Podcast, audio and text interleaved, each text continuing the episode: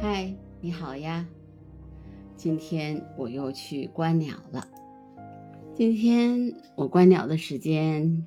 不是上午，而是接近傍晚的时候，因为傍晚也是鸟儿比较活跃的时候，跟早上一样，也是它们觅食啊、喝水的另外一个时间段。我有的时候观鸟呢，就是早上去；有的时候就是晚上。那今天去的这个地方呢，叫两山公园，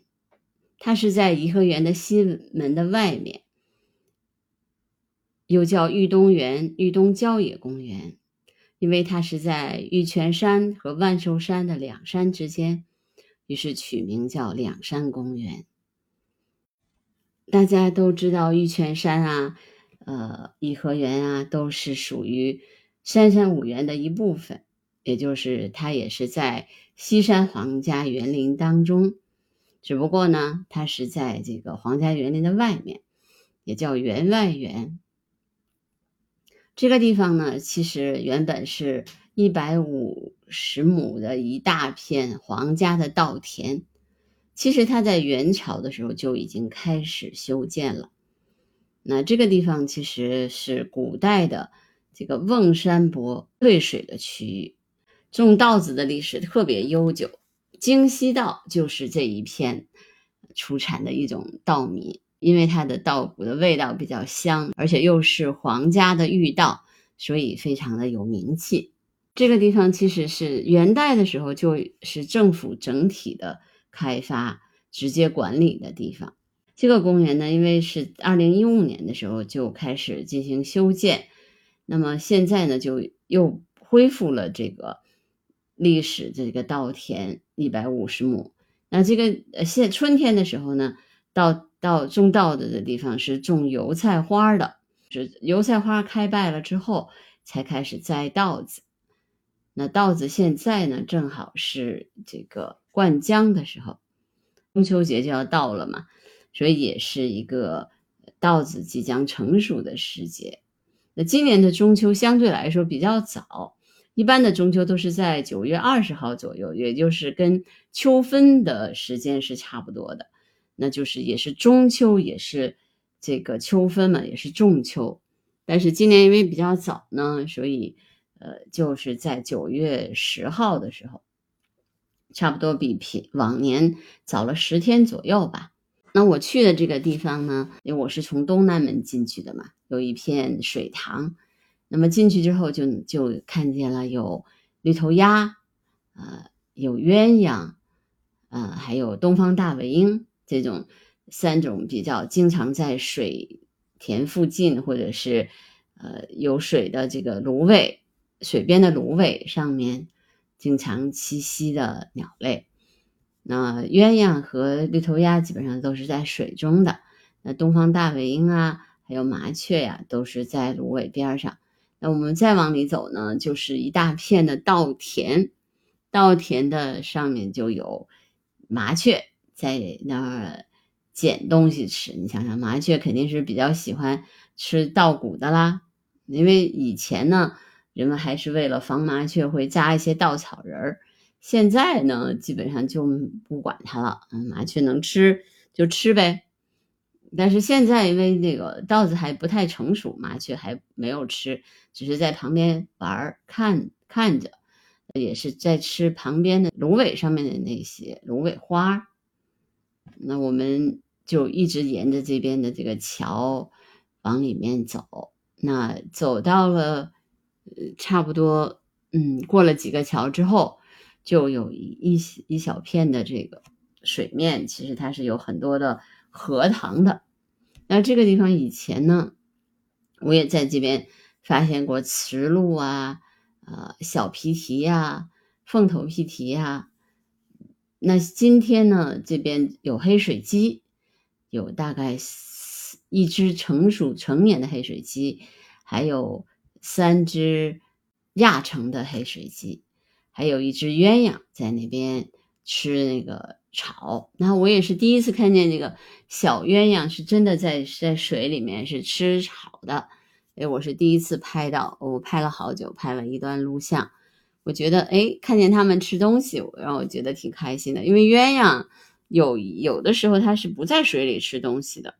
它基本上都是在树上筑巢，在田、在玉米地里面找吃的。那是我第一次看见啊，原来鸳鸯其实在水面是小鸳鸯，也是在水里面吃水草的。拍完了，我就继续往里面走嘛，因为这个地方其实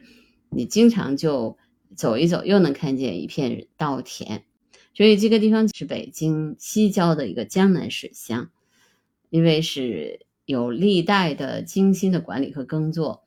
所以这边的就是山水和稻田就形成了一种比较自然的交错，因为有田园风光，因为它这边还有一些水车呀，有一些文化的建筑，比如说有比较大的那种嗯田字的那田字碑，有不种各种造型的田字，呃那边还有一些有一点江南那种各种各样的桥。但是这个公园整体来说呢，就是它还有一些自然的、完全野野化了的、没有经过修饰的这样的一些地方，又让人觉得，哎，它有一种自然的那种田园风光，所以就让人特别喜欢这个地方。其实这个这些呃地方都是在不断的升级改造的，就像我们今天。走原来走的那边那那条路呢，就是它挨着北坞公园的南边的那那一块呢，本来是一条比较破的臭水沟，就是其实那个地方是金河，但是因为那个好久都没有修，其实那个河道都有点干干了。以前我们走的时候，那边是没有水的，然后呢，我们叫它臭水沟，其实真的原来人家是真的是一条很重要的一个河道。那现在把这条河道重新的疏浚了以后，哎，又在上面架了桥，让它跟北坞公园就相交了。他们过过了桥就是那边的北坞公园。啊，我沿着这边呢，哎，还有这个河，就这边又有河，又一条一一条小小那个河道。然后他也讲了一些历史上这个地方如这个金河如何在西山的这种水利灌溉当中起到的一些作用。呃，这条河上面呢，呃，我没有看见有更多的水禽，因为现在天气可能也有点凉了吧，而且它河道毕竟还是比较窄。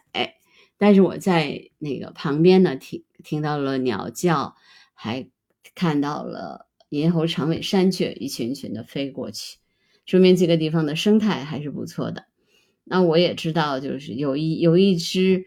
呃喜鹊。就是我们说的白化的喜鹊，一直生活在豫东郊野公园有好多年了。嗯，我在这个地方看到的大部分的地方，其实还是，呃，就是它有一些水塘，因为有有水塘，有有有有稻田，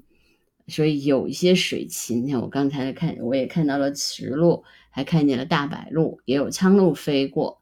那就说明这个地方的自然生态环境。都是比较好的，因为我我对一个地方的这个评判标准就是看看它鸟多不多啊，有没有鸟愿意待在这个地方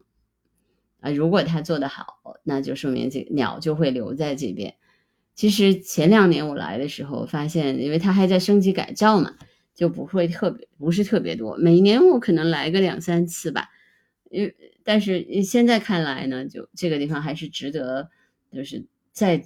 多来几次的，因为它还可以早上的时候应该可以看到一些鸟来这边觅食、喝水。嗯，而且它现在呢，就一个星期可能一个样，因为它的稻子也快成熟了嘛。我也很希望能够将来有机会就把这个地方再走多多走一走，因为这个地方其实还有一个很重要的部分，其实是后窑村。后窑村那个这个地方原来呢，就是有是给皇家的这些园林做这个砖瓦窑厂的地方，这些窑工都是山东人，白天在窑厂干活，晚上就住在窑厂里面。那么颐和园修完之后呢，一部分窑工就在这个地方定居，所以就形成了村落。那颐和园的北门呢，正门是北宫门，所以北为